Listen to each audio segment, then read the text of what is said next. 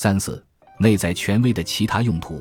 内在权威可以让你克服一开始的羞怯，尤其是在你爱慕的人身边。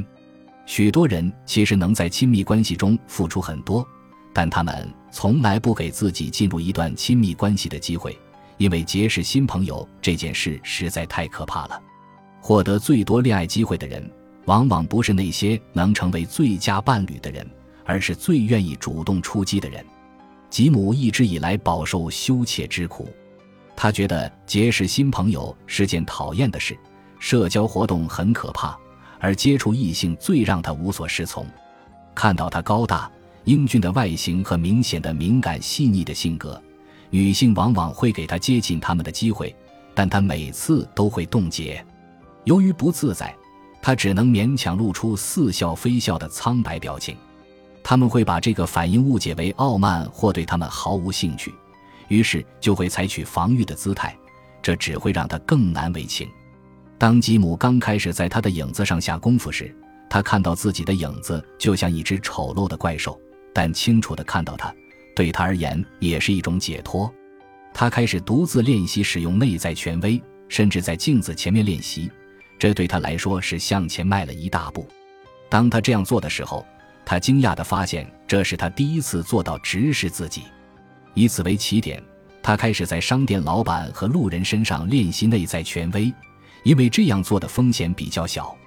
几个月后，他在和女性说话的时候便不会再冻结。很快，他就有了社交生活。内在权威让你表达自己的需求和脆弱。许多人，尤其是男性，习惯躲在表象背后，宣称自己的生活都在掌控之中，不需要别人的任何帮助。但生活有办法打破这一表象，把人们置于必须寻求帮助的境地。于是，那些无法开口寻求帮助的人可能会失去一切。哈罗德是个成功的房地产开发商，非常自大，经常承接高财务风险的大型项目。经济景气的时候，这种生财方式是管用的。他过着奢靡浮华的生活，只有当他成为众人关注的焦点，在别人面前摆出架子时。他才会有安全感。后来，房地产行业不景气了，银行催促他还清贷款。没有了钱，他发现自己没几个朋友了。为了避免破产，他不得不向父亲求助。他的父亲也从事房地产行业，但为人谦逊而保守，因此有大量积蓄。哈罗德过去曾因为超越了父亲而感到自豪，向父亲要钱。无疑会打破他是个大人物的表象，内在权威使他能够与自己真正的内在自我进行沟通，教会他即便没有那样的表象，他也能生活。在多次练习之后，他终于能够开口向父亲求助。这是打从小时候起，我第一次诚实的面对自己。哈罗德说，他的举动赢得了父亲的尊重，通过在每次和父亲交谈的时候使用。内在权威这项工具，哈罗德从此与父亲之间有了真诚的关系。内在权威让你带着更多感情与你所爱的人建立连结。你沟通的方式，特别是你表达出的情感，比你说出的语言更重要。当你不带感情的说话时，你不可能对他人产生足够的影响，进而与他们建立真正的连结。乔是一位很有成就的放射科医生。其他的医生会找他来诊断他们的病人，他做事一丝不苟，总是会注意到被别的医生忽略的东西。他在与电脑图像打交道时，比在和人相处时感觉更自在。作为放射科医生，这一点是可以接受的，但作为父亲就不行了。乔的大女儿十三岁时，变得不愿意花时间和他相处，他很受伤。但当他问女儿这是怎么回事时，女儿却气冲冲地走出了房间。他告诉母亲，他的父亲不喜欢他，而且是个书呆子。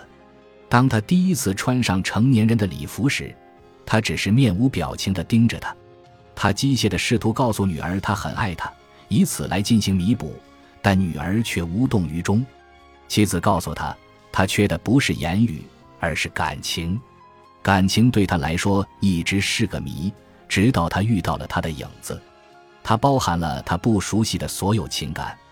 于是，他开始在每次和女儿对话的时候运用内在权威，对他给父女关系带来的影响深感震惊。随着他们的关系越来越近，女儿开始充满自信，因为她知道她的父亲爱她。内在权威不光能在演讲方面，也能在写作过程中激发更高动力。当作家对他们在努力之后取得的回报比对创作过程更感兴趣时，他们就会文思枯竭。通常，他们会试图让自己的作品变得完美，并在失败的时候严厉地批评自己。朱莉喜欢写剧本，想知道自己能否以此为业。令他惊讶的是，他提交的第一份作品就被买下，并拍成了一部广受好评的电影。然后，他拿到了一大笔钱，要为一位著名导演写剧本。现在，要拿出和第一部剧本一样好的作品，让他倍感压力。写作变不再是件有趣的事了。朱莉不相信直觉。而是纠结于到底什么内容才能取悦观众。他对自己写出的任何东西都异常挑剔，自我攻击太过凶猛，导致他完全不想再写作了。唯一的解决之道就是重新连接他内心纯粹热爱写作的那部分，也就是他的影子。在写作过程中，他通过运用内在权威做到了这一点。他把工具用在任何他想象中会读到这部剧本的人身上。当他开始攻击自己时，他对使用工具尤为小心。内在权威为他的写作带来了自我表达的力量这一更高动力。他不再害怕他人对他作品的看法，写作重新变得有趣了。